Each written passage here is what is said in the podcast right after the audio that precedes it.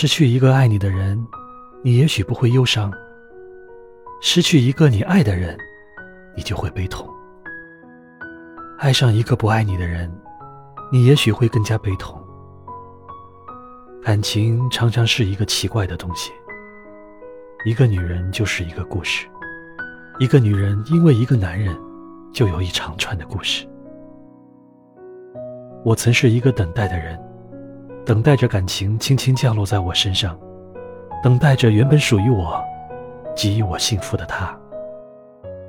在感情里，像样的样貌，那个他会把我放在心头的位置，会让我送他回家，会担心我有没有吃饭，会提醒我天冷了加衣，会担心我开不开心，也会担心我过得好不好，会将我无微不至的放在他的感情里。是，生活里我们应对感情的样貌，是不是应当学会洒脱，应当学会淡忘呢？也许我们应当学会欢乐，也许我们应当学会爱惜自我。不可否认，爱上一个人是毫无缘由的，没有预兆，没有铺垫，更没有积累。但至少，我们能够让我们的感情明媚而张扬些。不可否认。我笨拙的把日子过得一团糟。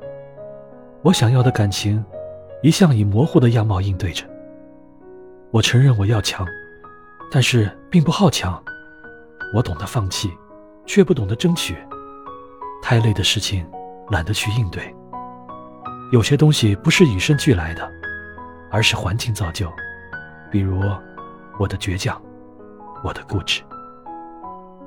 我曾抱怨过生活。埋怨过生活的不公平，可是如今，我学会了感恩。生活给了什么，学会理解什么，并用自我仅有的力气去经营，并努力着向前，遇见我期望的感情的样貌。